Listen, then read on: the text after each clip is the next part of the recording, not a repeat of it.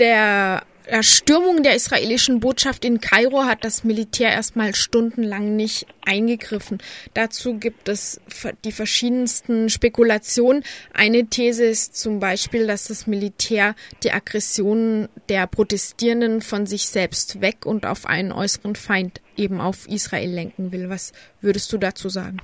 Das ist als Mechanismus nicht wirklich neu sondern also diese These stimmt sicherlich, äh, dass es sozusagen diese Blitzableiterfunktion des Nahostkonflikts gibt. Also ich denke, man muss unterscheiden zwischen dem Konflikt an und für sich der ein realer Konflikt ist um Land, um äh, das Recht, dieses Land zu bewohnen, aber in den drumherum liegenden Ländern, also jenseits von den unmittelbar am Konflikt beteiligten Ländern, äh, also Israel, den palästinensischen besetzten Gebieten und dem Libanon, wo sehr viele Palästinenserinnen leben, äh, gibt es natürlich diese sozusagen, gibt es die Projektion und auch die Blitzableiterfunktion. Das heißt, man konnte zumindest in der Vergangenheit die Unterdrückung im eigenen Land kaum thematisieren. Äh, man konnte aber, ohne auf größere Widerstände zu stoßen, die Unterdrückung der palästinensischen Bevölkerung äh, thematisieren. Und die Regierungen selber haben das auf verbaler Ebene auch gemacht, zum Beispiel unter dem alten Regime, unter Mubarak in äh, Ägypten, aber auch unter dem Regime von Ben Ali äh, in Tunesien,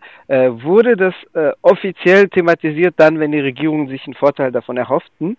Es war aber eine doppelbödige Politik, weil gleichzeitig zwar die, sozusagen die Palästinenserfrage thematisiert wurde oder wie ein rotes Tuch äh, geschüttelt wurde, also auch mit irrationalen Implikationen, wenn zum Beispiel äh, Leute, die äh, den Regimen ungenehm waren oder Leute von den Regimes ungenehm waren, als Agenten Israels oder äh, Proteste als Subversion mit israelischem Hintergrund thematisiert wurden. Es gab also immer auch diese Agentenhysterie, mh, die geschürt wurde, aber gleichzeitig gab es sozusagen den zweiten doppelten Boden, weil es eine reale Zusammenarbeit gab von den Regimes, gerade sehr stark in Ägypten, aber auch in Tunesien, äh, mit dem israelischen Staats-, Militär- und Sicherheitsapparat, was die Hysterie aber noch zusätzlich geschürt hat, weil Leute sozusagen, wenn sie sich daran beteiligten, sich dann auch äh, besonders rebellisch fühlten. Ich glaube, dass das Militär dabei ist, zum Teil diese Karte wieder zu spielen oder zumindest es zuzulassen dass der Konflikt wieder seine Blitzableiterfunktion erfüllt. Das heißt, dass man darüber spricht und darüber sozusagen Energien ablässt, rebellische Energien ablässt, Frustrationen ablässt, äh, um weniger stark die äh, Situation im eigenen Land zu thematisieren. Es ist jetzt natürlich nicht mehr so, dass wir es unmittelbar mit einem in jeder Hinsicht repressiven Regime zu tun haben, sondern es hat eine gewisse Öffnung gegeben in Ägypten. Es wird pluralistische Wahlen geben, die es unter dem Mubarak-Regime nicht oder nur als Farce äh, gegeben hat, wobei allerdings die genauen Modalitäten der Durchführung dieser Wahl umstritten sind. Es hat zum Beispiel eine Legalisierung von unabhängigen Gewerkschaften gegeben, davor gab es nur eine Staatsgewerkschaft, aber es gibt trotzdem eine blockierte und verfahrende Situation. Äh, das Militär regiert ja den Staat in Form des SCAF, des Supreme Council of Armed Forces, theoretisch nur als Übergangsmacht, bis die Wahlen abgehalten sind. Das Militär äh, unterdrückt aber gleichzeitig Proteste. Es hat seit dem Sturz von Mubarak Proteste gegen 12.000 Zivilpersonen vor Militärgerichten gegeben. Es gibt das Dekret von Mitte März, das es erlaubt, Streiks zu kriminalisieren. Es ist bisher nicht auf breiter Front angewandt worden. Es gab aber die ersten Urteile auf Grundlage dieses Dekrets gegen Streikende Ende Juni. Das heißt, es gibt trotzdem eine irgendwo blockierte Situation. Mhm. Ich glaube nicht, dass die Militärs die Proteste organisieren vor der israelischen Botschaft, die sozusagen hochkochen, weil es innerhalb der Gesellschaft eine breite Tendenz gibt, sozusagen Israel kritisch bis negativ bis feindselig zu sehen, mm, mit rationalen, aber auch mit absolut irrationalen und diabolisierenden Vorwürfen. Aber äh, sicher ist, dass es es zulässt und sozusagen da eine Lücke offen lässt, die eben es erlaubt, dann zum Blitzableiter zu werden. Mhm. Es gibt ja tatsächlich auch solche Gerüchte, dass das Militär, die Militärführung sogar ähm, Aktivisten dafür bezahlt haben könnte, die Botschaft zu stürmen. Das hältst du also nicht für wahrscheinlich. Ich glaube, dass es das gar nicht benötigt. Also bei Gerüchten bin ich immer vorsichtig. Es gibt es gibt ja auch eine Debatte in der rebellischen Bewegung oder in, unter den äh, vielfältigen Kräften, die an den Protesten, die zum Sturz Mubaraks führten, äh, teilnahmen. Äh, Im Rahmen solcher Kontroversen, ich meine, äh, in den arabischsprachigen Ländern gibt es gern sozusagen den Rückgriff auf Verschwörung. Man kann sich das zwar vorstellen, also es gibt eine solche Instrumentalisierung der Palästinenserfrage. Ich glaube aber, dass im ägyptischen Fall, also das lässt sich nicht überprüfen, ob, ob es Leute gab, die bezahlt worden waren. Ich glaube aber politisch, dass das gar nicht nötig war, weil es tatsächlich äh, eine verbreitete sehr negative Wahrnehmung des israelischen Staates und seiner militärpolitischen Maßnahmen und politischen Maßnahmen äh, in äh, Ägypten gibt. Dazu kommt, dass es halt auch ein Thema ist, wo sich zwischen unterschiedlichen Kräften ein scheinbarer oder oberflächlicher Konsens herstellen lässt. Äh, es gibt zwar sehr unterschiedliche Motivationen, gegen die israelische Politik zu opponieren und auch sehr unterschiedliche Vorstellungen, wie im Konflikt zu verfahren sei. Die Linke sieht das als Kolonialkonflikt auf der Schablone zum Beispiel der Überwindung des Apartheid-Regimes in Südafrika und sagt halt sozusagen, so wie Schwarze und Weiße dort auf Dauer zusammenleben, müssten halt Israelis und Araber in einem Staat äh, zusammenleben. Die Muslimbrüder oder die Islamisten sehen das eher als religiös aufgeladenen Konflikt und möchten halt sozusagen den Triumph der besseren Religion äh, sehen, möchten auf Dauer einen islamisierten Staat, in dem die Juden als religiöse Minderheit leben äh, können sollten, also unabhängig davon, dass es eine reaktionäre Illusion ist. Die Motivation und die Vorstellung, was nach dem Konflikt kommen soll, sind sehr unterschiedlich. Dennoch gibt es zumindest einen Konsens darüber, dass es richtig ist, gegen diese Politik zu protestieren. Das ist nicht so, dass es organisierte politische Kräfte wären, die jetzt äh, bekennendermaßen und nachweisbar diese Proteste organisiert hätten. Das kann spontan hochkochen, gerade dann, wenn es offenbar keinen Widerstand gegen die Demonstranten gibt. Mhm. Ich habe mehrfach gelesen, dass so in den ersten Wochen auf dem Tahrirplatz mhm. Israel eigentlich als Thema gar keine bedeutende Rolle gespielt hätte. Ist dann jetzt bis zu der Situation, die du beschreibst, ein Wandel passiert, so in den letzten Monaten?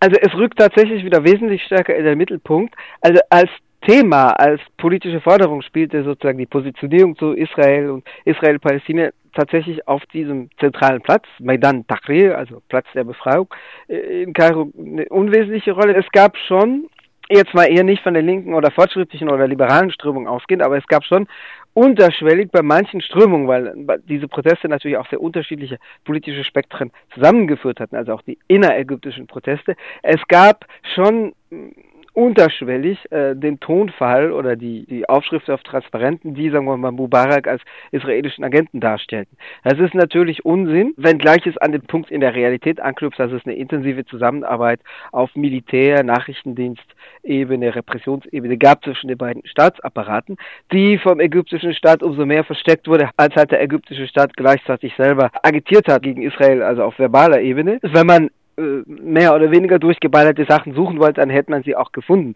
Aber das war weder die politische Natur noch die Hauptstoßrichtung der Proteste.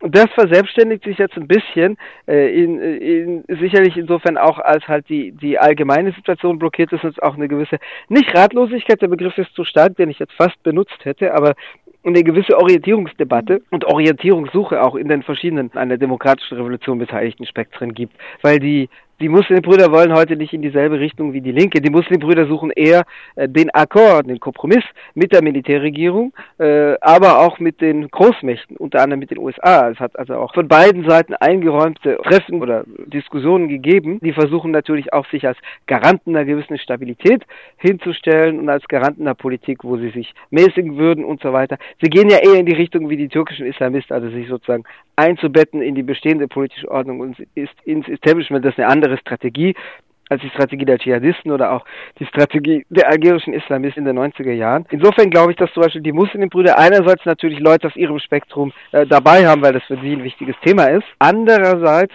haben die Muslimbrüder als solche, als Partei auch kein Rieseninteresse, äh, das jetzt riesen hochzukochen, weil sie dann natürlich diesen Beweis der sogenannten Respektabilität nicht erbringen können, wenn sie da total am Rad drehen. Hat sich denn so diese eher taktische Ausrichtung dann auch in den Reaktionen auf die Erstürmung der Botschaft gezeigt? Da gab es ja anscheinend viel Ablehnung.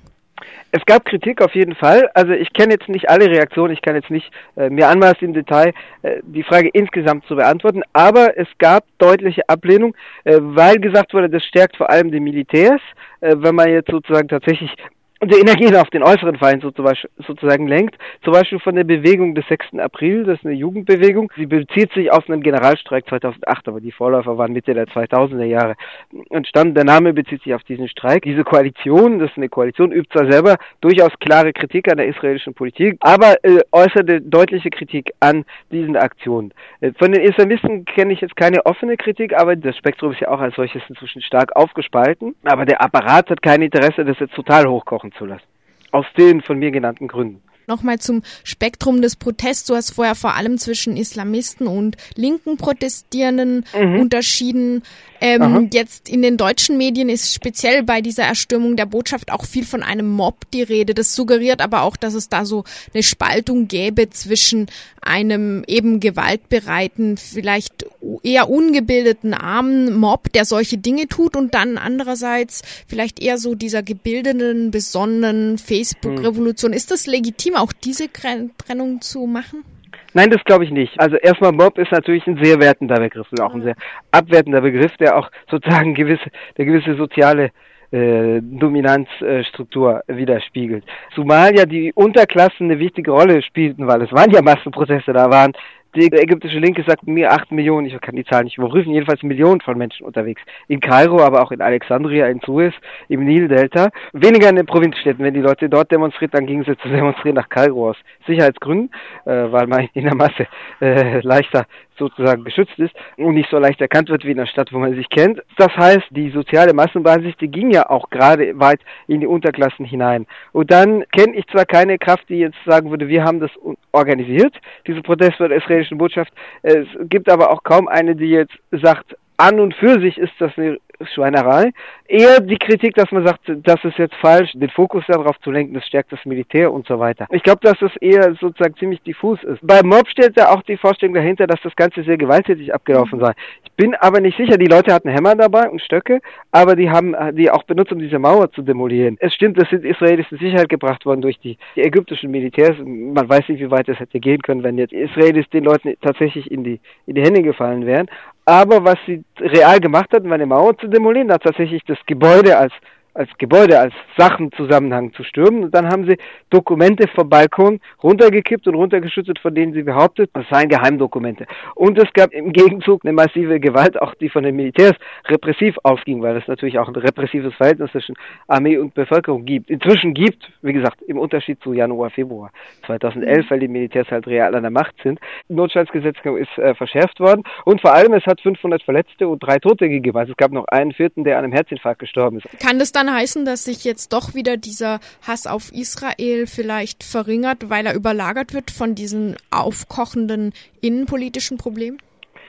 Das ist eine Frage, die von anderen Faktoren noch abhängen wird, nämlich natürlich vom Fortgang sozusagen der Debatte, wie es jetzt weitergeht, oder den Kräfteverhältnis, wie es weitergeht mit der unvollendeten, bislang unvollendeten demokratischen Revolution, die auch erstmal unvollendet bleiben wird. Im Moment geht es ja Hand in Hand, weil das Militär sozusagen, oder Teile des Militärs, äh, die Teile, die sozusagen die Anordnung zu diesem Einsatz geben, ja auch als Erfüllungsgehilfen sozusagen der israelischen Politik äh, betrachtet werden das Militär als solches war ja bislang, jetzt mal ganz unabhängig von der Frage der Positionierung zu Israel oder auch zum Schutz israelischer Einrichtungen in, in Ägypten.